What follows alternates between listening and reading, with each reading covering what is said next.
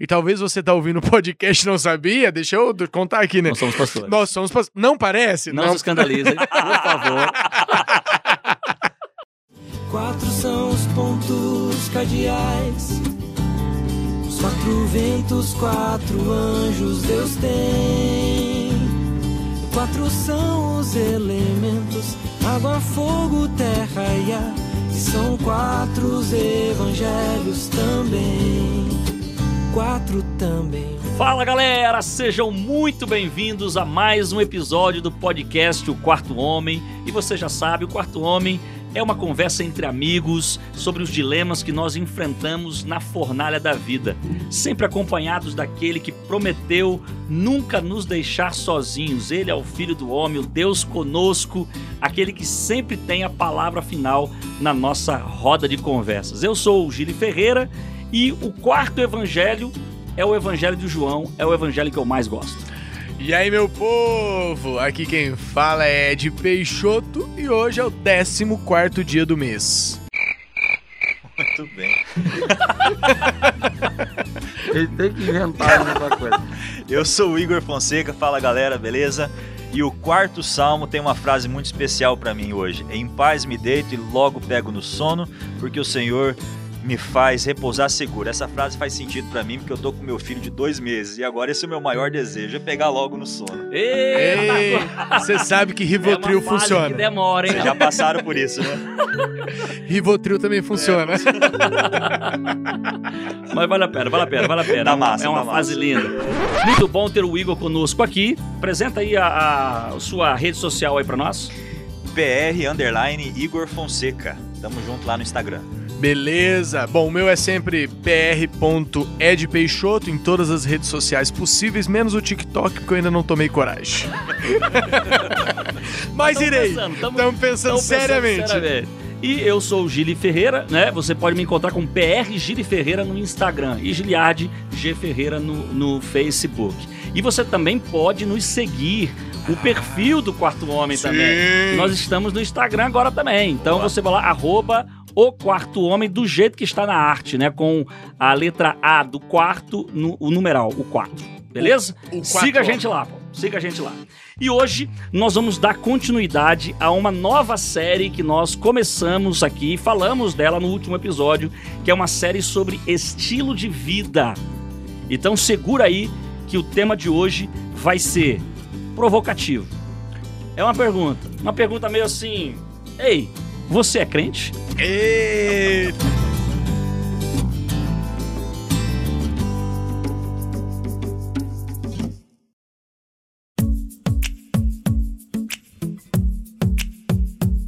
Alguma vez vocês já foram assim identificados, mesmo estando a paisana assim como crente, cara?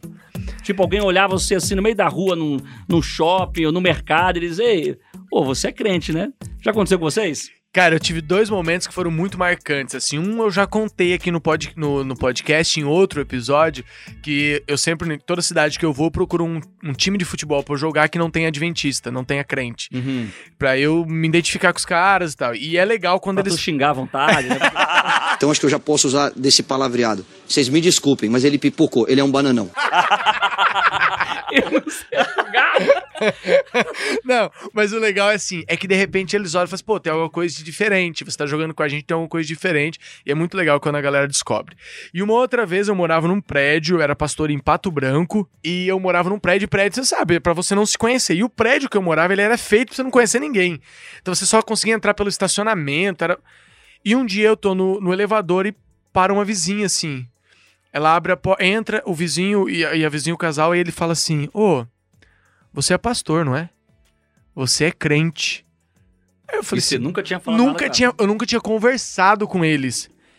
E foi muito legal, porque quando ela fez a identificação, eu falei, não, eu sou tal. Ela falou assim: olha, a gente tá com um problema muito sério. A gente tá com um irmão que tá com. Descobriu que tá com câncer. Você não fazia uma visita pra gente?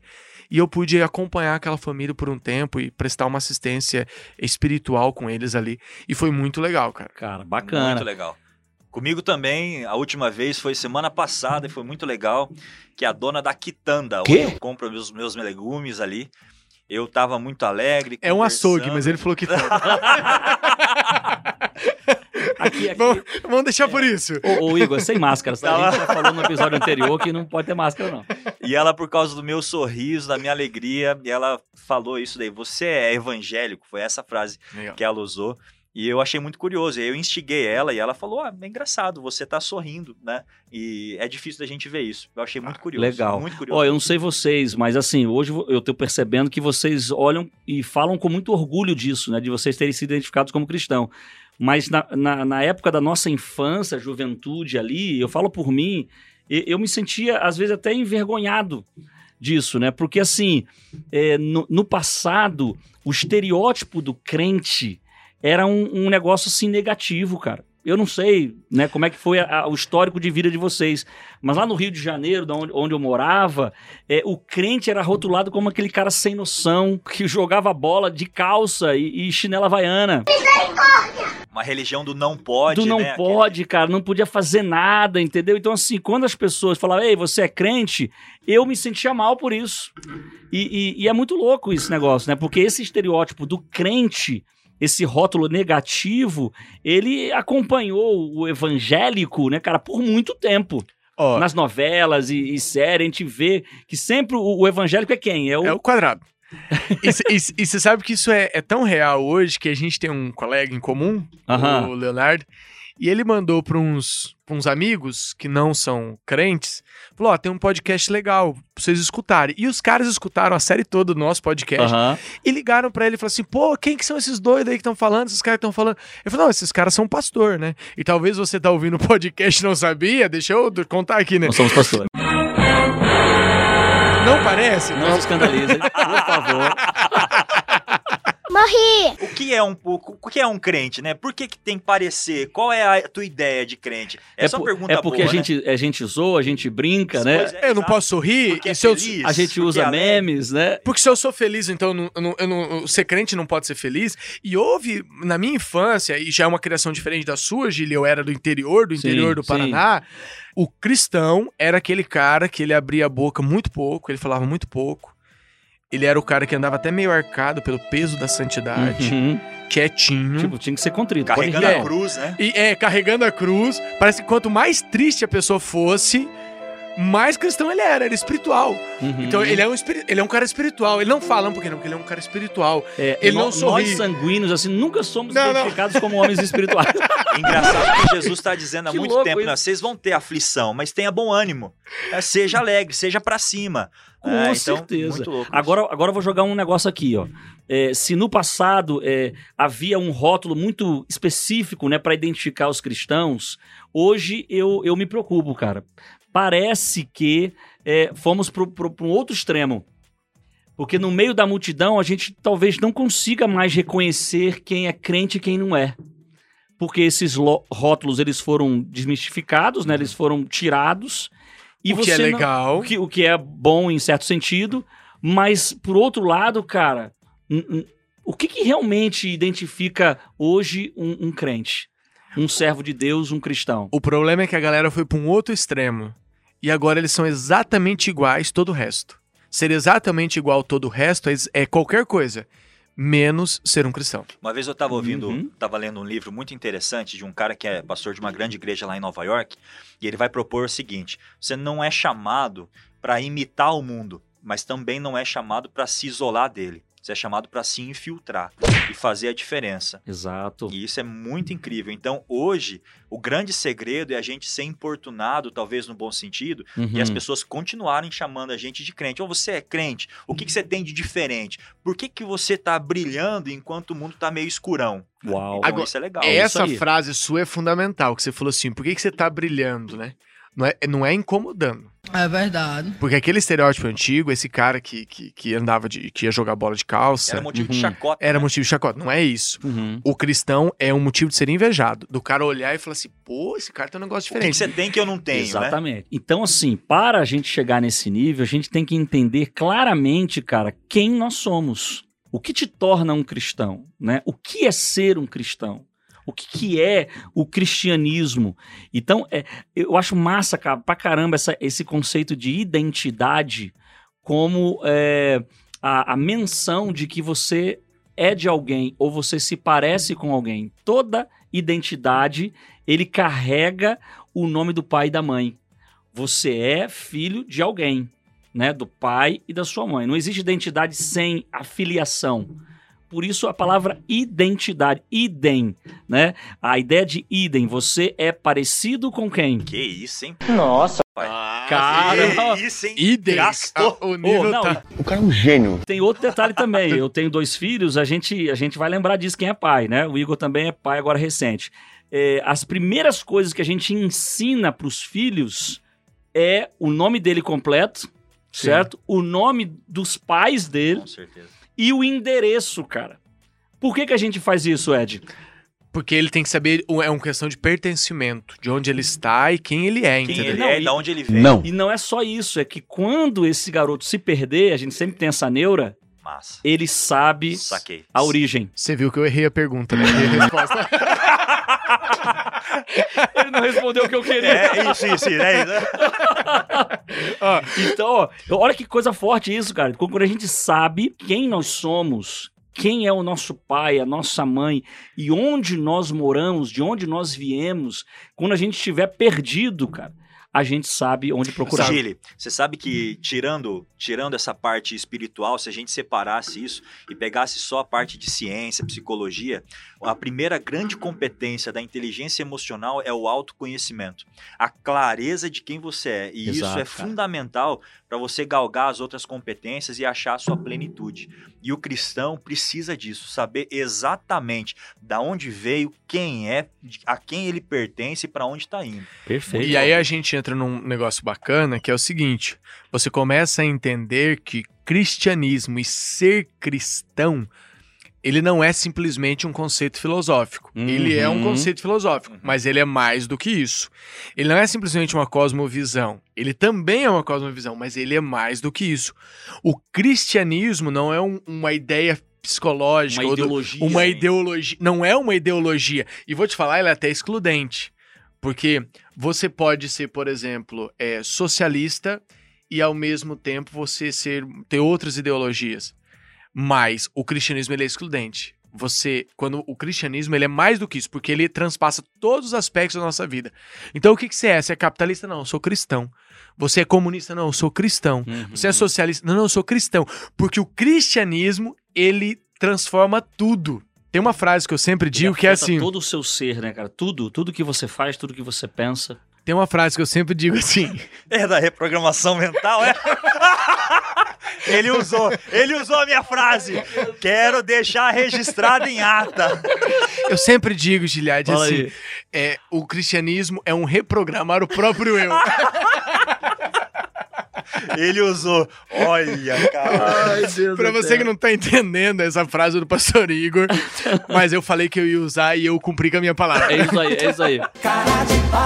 Mas, Igor, explica aí melhor, então, o que que é esse reprogramar aí que o cristianismo faz, né, com, com o crente.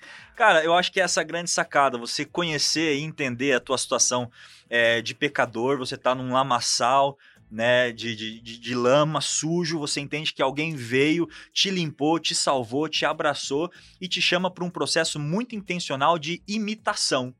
Imitação. Então a grande sacada é a seguinte: o Paulo vai dizer isso. Eu entendi isso. Eu tive um contato com Cristo Jesus tão forte que não sou eu mais quem vivo. Agora Cristo vive em mim. Eu percebo que a minha identidade tem me levado para caminhos que eu não gosto e por isso eu assumo a identidade de Jesus. Intencionalmente eu imito Jesus. Ele vai dizer isso: olha, pode me imitar porque eu sou imitador de Cristo. E Isso Maravilha. reprograma o E- novo eu, né? Então, olha, só pra gente ficar claro aqui na ideia, é, o que te torna um cristão não é somente aspectos comportamentais. Ah, eu sou cristão porque eu não como isso, ou porque eu não vou para tal lugar, ou porque eu deixo de fazer isso, deixo de fazer aquilo. É, ser cristão é, é muito mais do que isso, né? Tem a ver com a sua origem, tem a ver com a sua real identidade, entendeu? A gente encontra a nossa verdadeira identidade naquele que é a nossa origem, aquele que é o nosso Criador. Eu acho muito interessante, eu citei aqui o Evangelho de João, porque o Evangelho de João, cara, é quem vai identificar Jesus como divino. E ele vai apresentar lá nos- no, primeiro capítulo, cara, que Cristo é o nosso Criador. Ele que fez todas as coisas, inclusive cada um de nós. Então, a nossa identidade não vai ser encontrada, cara, em nenhum outro lugar a não ser em Cristo. E nós somos dele duas vezes, né, cara? Pela criação e pela redenção. A gente foi comprado por preço. É uma. né, é um, é um muito forte. Na fala de vocês, eu quero sublinhar um detalhe aqui. Ser cristão não tem a ver só com o que eu visto, o que eu como, porque essas coisas eu posso fazer sem ser cristão. É Exato, verdade. exato. É verdade. Exato. Eu posso E usar. tem gente que dá 10 a 0 no crente. É, escuta o episódio das máscaras. Isso. Então tem o Se cara você que não ouviu, vai lá e, E e ouve, depois volta aqui. Então, eu posso ser um cara que não sou cristão e ter o estereótipo. Cuidar dessas coisas. Agora, o que não acontece é eu ser cristão e Deus não alterar essas coisas na minha vida. Beleza? Perfeito, muito cara. louco. Eu acho que essa, é- isso é importante. Porque aí eu. eu o, qual o risco que a gente vê a galera? O cara fala assim: não, eu sou cristão, mas você olha pra ele não mudou nada. Não mudou nada. E não tem jeito. O cristianismo ele interfere todas as áreas da sua vida. Ele vai Uhum. interferir no seu jeito de estudar, o jeito que você trata as pessoas à sua volta, o que você come, o que você veste. Você vê. Tudo. Você pode mudar tudo externo e não ser cristão, mas é impossível você ser cristão e não ser transformado. Gili, tem uma historinha. Fantástico. Tem uma historinha no Evangelho de Lucas, capítulo 15, que o filho pródigo, ele saiu e ele foi lá, gastou tudo, ele se sujou, voltou imundo, e aí ele diz assim: "Eu vou voltar pro pai porque eu tô com fome". Né? Vou Uhum. tentar ser um trabalhador. O pai, quando encontra, ele diz o seguinte: Olha, você é meu filho, vem aqui, abraça, te dou um beijo, tá? E aí ele diz assim: Ó, tem uma festa preparada para você. Vamos pra festa? Vamos. Nesse caminho do portão até a festa, ele vai dizendo assim: Mas filho, vamos botar a sandália no pé? Vamos botar o, o anel no o dedo? anel.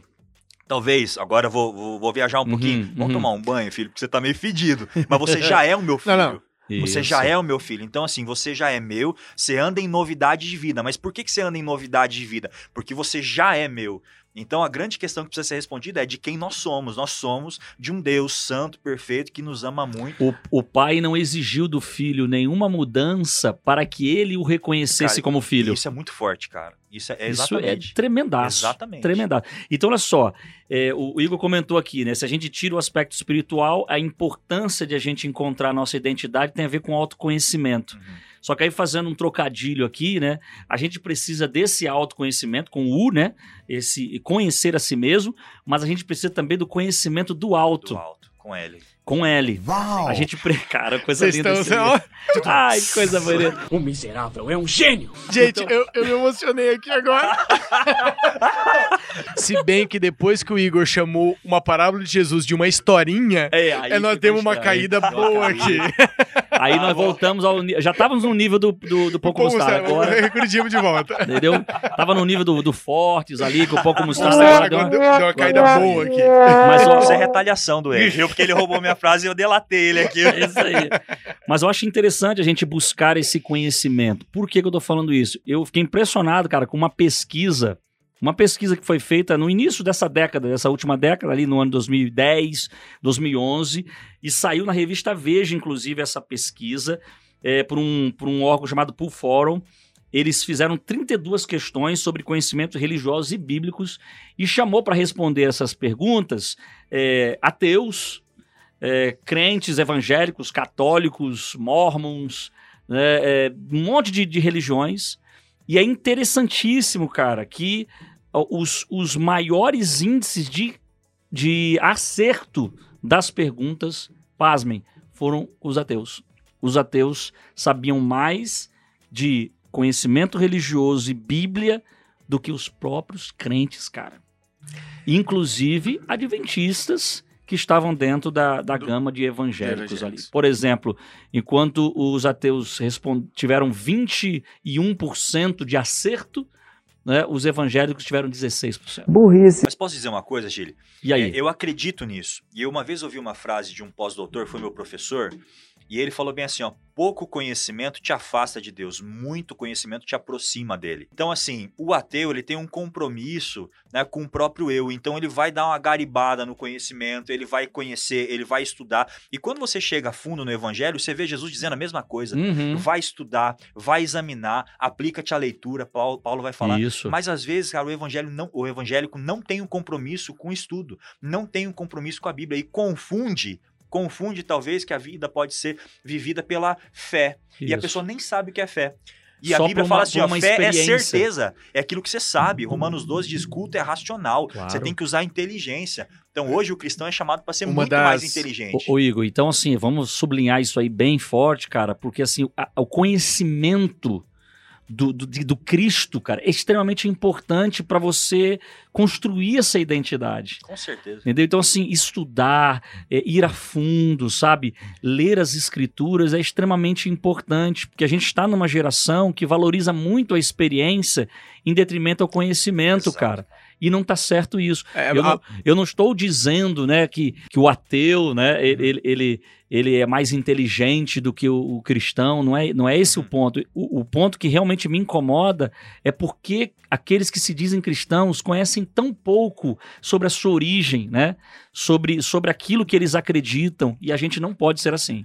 É, tem uma frase que tem muito a ver com o Igor falou, que eu gosto muito, que é a do Anthony Fly. Nunca nem vi. É, esse, ele foi o maior filósofo do século passado, o maior ateu. Ele tem um, um- alguns escritos dele, tem um, um artigo dele chamado é, Teologia e Falsificação, da década de 50, que é considerado é, a Bíblia do ateísmo, né? Uhum. E quando quando chega no final da vida dele, ele, ele se declara crente, ele se declara cristão, né? No Uhum. final, né, ele volta. Uhum. E ele escreve um livro chamado Um Ateu Garante, Deus Existe. Leia esse livro, leia. E ele, uma das primeiras frases dele do livro é assim, ele diz assim, eu segui o argumento até onde ele me levou. E ele me levou aos pés da cruz de Cristo. Tremendo. Cara, é uma frase, eu toda vez, eu, Sim. errei- é frase fantástica, cara, porque ele mostra o seguinte, o conhecimento, quanto bem aplicado, essa busca de conhecer, ele, ele não vai te afastar de Deus, pelo contrário, ele vai te levar para perto de Deus. E quando você chega perto dele, conhece ele profundamente, então você começa a ser transformado por ele. Eu creio, cara. Fantástico, fantástico. Então, assim, a gente precisa ir nessa direção.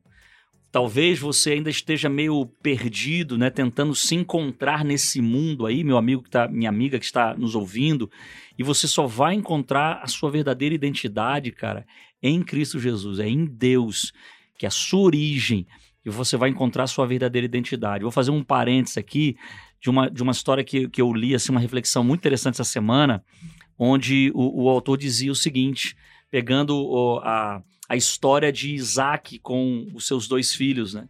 Quando Isaac resolve abençoar Esaú, né? Porque ele era o primogênito, a mãe, né, de Jacó, né, a esposa de Isaac, Rebeca, ela descobre aquilo ali e, e- e decide criar uma trama, cara, para enganar o próprio marido, o pai, né? E Jacó aceita isso. Jacó queria tanto ser aceito pelo pai, ele queria, ele queria ter tanto essa bênção que ele aceita mudar sua identidade, se parecer com alguém que ele não era. A ideia do último podcast. Então, ele troca a sua identidade, ele se parece com o irmão para ser abençoado por Deus. Cara, e que tragédia que foi isso, né? Porque aí ele teve que fugir, quase morreu, entendeu? E quando isso vai ser resolvido na vida de Jacó, cara? Quando? Lá no Vale de Jaboque. Quando ele tem um encontro com o próprio Jesus Cristo, cara. E ali, depois de lutar a noite inteira, a madrugada inteira com Cristo, Cristo então toca ali, tipo assim, para, filho, de brigar. Não Tem uma pre- frase que ele diz muito interessante. Ele fala assim, ó, eu não te largo enquanto você não me Não abençoar. abençoares. eu tô entendendo que a bênção só vem quando você der. Isso. Não, não adianta o que eu faça pra mudar isso. Então, antes eu tentei manipular e não deu certo. Não deu certo. Agora eu dependo de você. E aí o que, Essa é aí o mudança. que, que- o que, que Jesus fala pra ele? Isso aqui é muito forte. Ele fala assim: olha, você não é Jacó. Você não é enganador. Você não é isso que você acha que você é. Você é Israel. Isso é muito forte, cara. Cara, então assim, ele, ele pega uma identidade falsa que Jacó carregou, né? Ou seja, a, a nossa verdadeira identidade não é aquilo que a gente acha que nós somos. Uhum. A nossa verdadeira identidade, cara, ela está em Cristo Jesus. E quando nós encontramos ele, é que nós nos sentimos completos. Exatamente. Quando Jacó tem, vamos continuar no gancho ali, quando ele tem Isso. esse encontro, dali pra frente, Jacó muda. Não tem jeito. Sim, Você se encontrou com Cristo, vo- você é transformado, cara. claro. Jacó, Jacó sai dali com uma nova personalidade, com um novo jeito, com, novo, com novos hábitos, com, com novo, novos costumes. É, e, e ele aceita isso. O que, que a gente vê hoje é desesperador para nós como pastores. A gente Uhum. vê é a galera saindo, não tem um encontro real com Deus, Deus. frequentava a igreja porque o pai e a mãe iam, certo? E aí ele chega lá fora, ele entra na faculdade, ele co- co- encontra um grupo de amigos e ele vende a identidade dele. Ele abre mão da identidade dele, uma identidade que lá na frente vai trazer pra ele felicidade, vai trazer um bom relacionamento, vai porque Ele troca isso cara, ele troca isso pelo por, nada, por cara. nada, por pó. pelas ideologias desse mundo, cara. E a gente vê essa gangorra muito muito claro, porque ele vai nessas ideologias desse mundo, ele vai buscar, ele vai buscar no prazer, ele vai buscar no, no, no- num estilo de vida degradante, tentar encontrar ali felicidade, paz, amor. E quando ele tá no fundo do poço, é só lá que ele vai reconhecer, ele fala, caramba, eu, eu já Cara. tinha. Na casa do pai eu já tinha. Sim. E eu abri mão de, todo, de tudo isso e, e fui pra Cristo, né? E aí há uma relação muito forte entre a parábola do filho pródigo e essa própria história que nós estamos contando, porque quando Jacó ele recebe a bênção de Cristo, né, onde o nome dele é trocado, a sua ide- identidade ela é transformada. é, o que, que é essa bênção, cara? A bênção é, é o fato de Deus nos amar, de nos aceitar, de nos escolher, cara. Isso é a bênção. Sabe? Be- é, é Deus dizer assim, como, como falou pro próprio Cristo no, no- por ocasião do batismo: Você é meu filho amado, em quem eu muito me alegro. Cara, quando a gente se encontra desse jeito com Deus, cara, a nossa vida ela é muito impactada. Tem uma Sabe? Eu, dele, eu sou amado por Deus, cara, eu sou aceito por Cristo. É fantástico. Tem uma frase de Jesus que me impacta muito. Ele fala bem assim: ó, Eu vim para que vocês tenham vida e vida em abundância. Cara, é Abundância. vida É boa. vida que Boa. sobra, é saúde que sobra, alegria que sobra, dinheiro que sobra, é a- a- amizades que sobram, relacionamentos que sobram. Só que você só vai ter isso quando eu chegar. E eu preciso chegar no seu coração, eu preciso tomar conta, é do meu jeitinho. Por quê? Porque eu inventei é, o dinheiro, eu inventei a alegria, eu inventei a sabedoria, então você só vai experimentar isso quando eu chegar na sua vida. Você sabe, ó, uma das histórias que eu gosto muito na Bíblia é a história de Zaqueu. Ela Uhum. tem um monte de gancho que a gente não tem como abrir aqui hoje, mas eu quero pegar os- alguns pontinhos. Por que que eu gosto muito da história de Zaqueu na Bíblia? Primeiro, porque Zaqueu, é Lucas capítulo 19, tá? Primeiro, porque Zaqueu ele tinha tudo o que o mundo oferece hoje e fala assim: se você tiver, você vai ser feliz. Zaqueu era rico, Uhum. Zaqueu era um homem importante e Zaqueu era famoso. Cara, esse é, a- é o tripé do que a galera oferece aí fora, dizendo que pra você ser feliz você tem que ser isso. Uhum. Uhum. Você tem que ser ou rico, ou importante, ou famoso. Se você tiver isso, vai ser feliz. E ele é tão vazio, tão vazio, que ele ouve falar que Jesus está passando e ele vai para uma situação completamente degradante. Você tá falando de um cara importante, poderoso, tá em cima de uma árvore, agarrado para tentar ver Jesus. Uhum. É, e a hora que ele encontra com Jesus, e essa é uma parte doida, Jesus não, não prega pra ele, né? Jesus só fala assim, cara, vamos lá, vou comer com você. Tá? Experiência da mesa, a gente tem... Jesus ama. É, Jesus, aceita. Vamos, vamos comer. Só que a, quando ele tá lá comendo com Jesus, e Jesus, é, pelo menos a Bíblia não registra, Jesus não fala nada pra ele. Jesus tá comendo com ele, conversando com ele. Ele olha pra Jesus e fala assim: caramba, esse cara é diferente. Ele não fala nada, ele simplesmente é. É. Ele é. É. E aí, Zaqueu olha e fala assim: eu preciso ser também. Esse encontro cara. muda tudo. Muito louco. Porque aí ele olha e fala assim: cara, não, Jesus, você não pediu nada, certo? Você não pediu nada, não pediu. Mas é o seguinte: eu agora.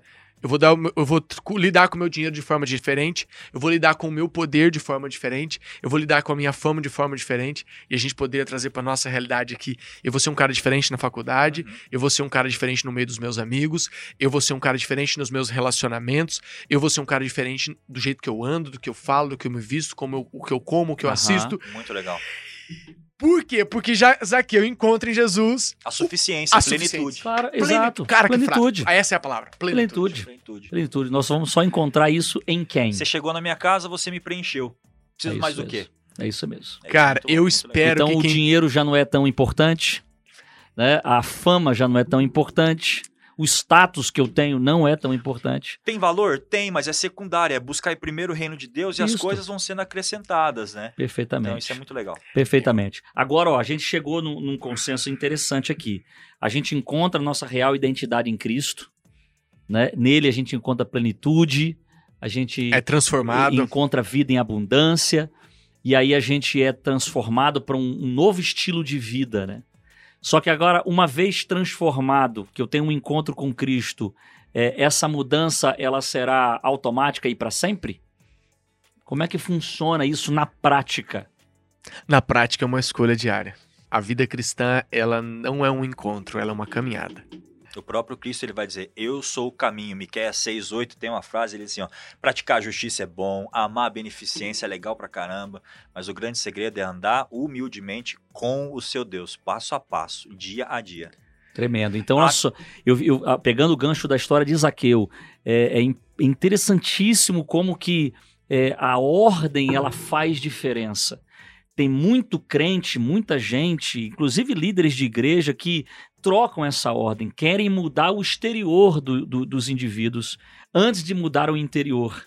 Então, a pessoa vem para a igreja, não, não, não. Para você fazer parte dessa igreja aqui, tu tem que abandonar isso, tu tem que deixar aquilo, tem aquilo, aquilo outro, mas o cara não teve um encontro com Cristo. A mudança externa, ela não serve absolutamente para nada, porque E ela é a não mais duradoura. fácil. E ela é a mais fácil. Mudar externamente é fácil.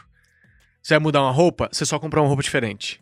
Jesus É ele- fácil dentro de um período. né? É, sim, é a máscara, né? É, é dentro É- de um tempo, aquilo que a gente falou no, no último podcast. E Jesus vai falar algo muito interessante em uma outra analogia. Ele fala assim: ó, eu sou uma árvore, você é um galho, e o teu grande segredo é fica grudado em mim, porque se você estiver grudado em mim, você vai dar fruto. Sem mim nada podeis fazer, mas comigo tudo posso naquele que me fortalece. Então, Uhum. assim, uma vez que a gente está em Cristo Jesus, a gente vai dar fruto, a gente vai ter mudança. Mas a gente não pode ficar pensando muito no fruto e sim no quanto que a gente está ligado nessa árvore. Então, a- o foco é em Cristo em mesmo. cara. Cristo. E aí. Tipo, olha pra ele. ele. Ele faz três convites na Bíblia pra você, nos evangelhos, né? Venha a mim, permaneça em mim. E aí ele convida você a participar dos frutos dessa, dessa conexão, É, né? re- frutos. Então, assim, são muito importantes essas falas de Cristo, esses chamados de Cristo. Repete aí que eu vou anotar eu fazer um sermão depois. Então, tá tudo em João, cara. Por isso que eu amo o Evangelho de João. Ele diz: Vinde a mim, permaneça em mim, e ele chama você para dar frutos. Então, assim, é, é importante. Por que, que a gente está falando desse assunto agora? Porque nos próximos episódios a gente vai especificamente tratar daquilo que a gente chama de estereótipo do estilo de vida cristão. O que, que eu vejo, o que, que eu assisto, o que, que eu como, né? o que, Como que eu eu visto. visto. Ah, mas só que não adianta nada você se preocupar com essas coisas se você não se preocupar com a raiz de tudo isso, que é o coração. Gile, eu não sei se o nosso ouvinte tá conseguindo entender a empolgação que nós estamos nesse assunto. Uhum. Eu deixei vocês falando uns minutinhos aqui agora e fiquei, fiquei pensando assim, cara, por que, que a gente tá tão empolgado com esse assunto? E aí eu olhei pra mim. Porque eu, Ed, sei quem eu seria se eu não conhecesse a Cristo. Eu vejo na realidade. Eu tenho histórias, seja de primos, de amigos íntimos que escolheram caminhos diferentes do que eu, do que eu escolhi. E eu olho pra eles e olho pra mim e falo assim, cara, a melhor coisa que aconteceu na minha vida foi o dia que eu me encontrei com Jesus e que eu decidi caminhar com ele. Isso mesmo. É, e esse é o momento. Eu tenho um grande amigo, um grande mesmo, cara, que eu oro por ele até hoje. E a gente era muito ligado e depois a, gente, a nossa vida tomou caminhos diferentes. Nós éramos ambos cristãos, ambos cristãos, e na faculdade nossa vida tomou caminhos diferentes. E por um tempo parecia que esse amigo tinha se dado melhor do que eu. Ele ficou rico. Uhum. Ele começou a trabalhar, acertou num negócio, tem uma empresa, ficou muito rico. E por muitos anos, é, eu, se você olhasse as nossas duas histórias, pô, você virou pastor, tal, tem toda aquela dificuldade. Tal. Se olhasse, talvez ele, ele teria ganhado, né? Cara, um dia, três horas da manhã, eu recebo uma ligação, cara. É ele, do outro lado, chorando. E ele chorando e contando pra mim a vida dele. Naquele dia, a namorada que tinha ficado grávida, e eles aí tinham casado, tinha ido embora com a filha dele. Tinha sumido e ele não estava conseguindo encontrar ela. E levou mais de dois anos para ele voltar a ver a filha. Eu acompanhei toda a história. Naquela madrugada, quando eu desliguei o telefone, eu chorei com ele no telefone. Porque eu tava vendo ele colher os frutos das escolhas dele. Eu desliguei o telefone e falei, cara, eu ganhei. Mas não por causa que eu sou melhor. Eu ganhei porque eu conheci a Cristo. Então a nossa empolgação parte de uma experiência própria. Porque eu Uhum. sei o quanto foi bom Jesus me mudar e o quanto essas coisas que eu deixei, porque todos nós deixamos coisas por Cristo aqui, o quanto essas coisas não fazem falta. É isso aí. Mas isso só vai realmente fazer sentido quando você tem essa experiência de transformação, desse encontro com Cristo. Você só vai dizer não quando antes você dizer sim para Cristo. Exato. Então você só diz não para algumas coisas da vida, você só vai se abnegar se você antes experimentar. Você Isso tem que, para dizer não, por eu sou, sou casado. Eu digo não para outras mulheres porque antes eu disse sim para minha esposa.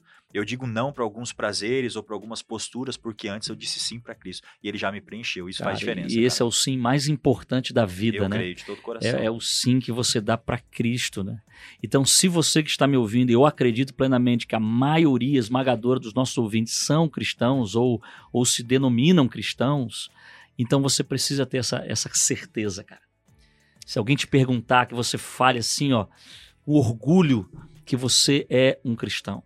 Sabe? O- o- hoje não existiria maior elogio para mim do que dizer eu vejo Cristo em você. E aí que, aí que entra a questão do propósito. Quero terminar com essa pergunta aqui. Por que, que eu sou um cristão? Ou para que eu sou um cristão?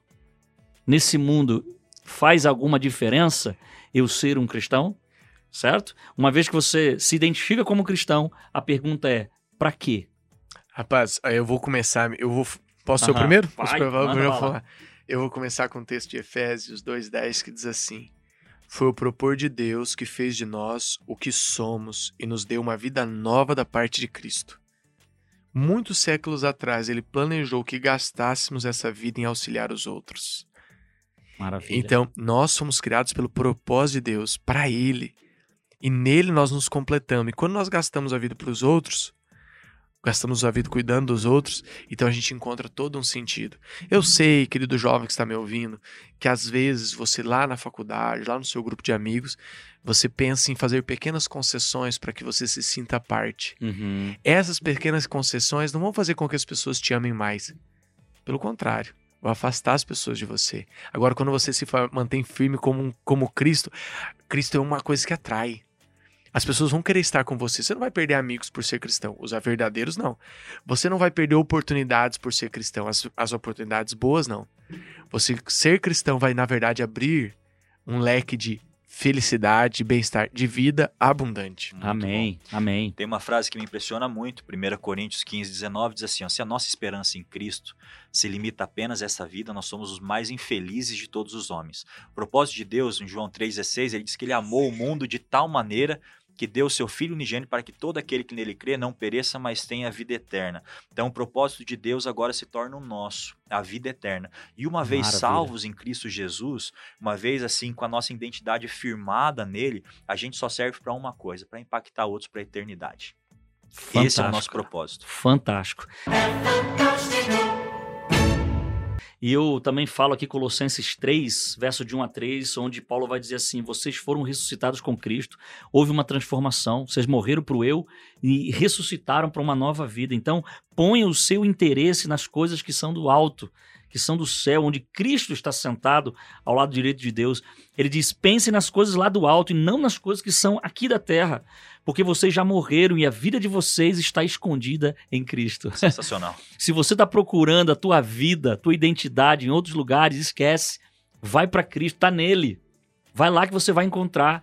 E quando você encontra esta vida, aí você realmente descobre que Cristo é a verdadeira vida de vocês, como diz Paulo aqui. E quando ela aparecer, ele diz: vocês aparecerão com ele e tomarão parte na sua glória. Amém. Amém. Amém! Ô, glória! Eita, aleluia, glória, glória, glória! Bota até música de apelo aí, gente. É, Eu gostaria que você entendesse antes de qualquer coisa que o mais importante para Deus é transformar o teu coração, a tua mente.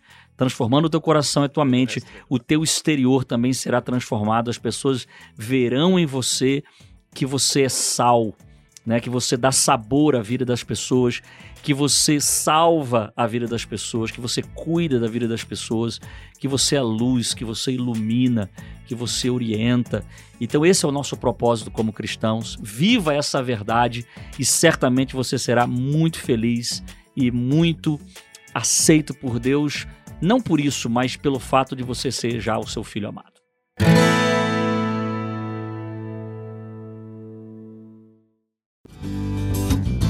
Que Deus abençoe você. Um abraço Igor, um abraço, Ed, tamo junto. Valeu, meu povo. Tamo junto. Tchau, obrigado. Até o próximo, valeu.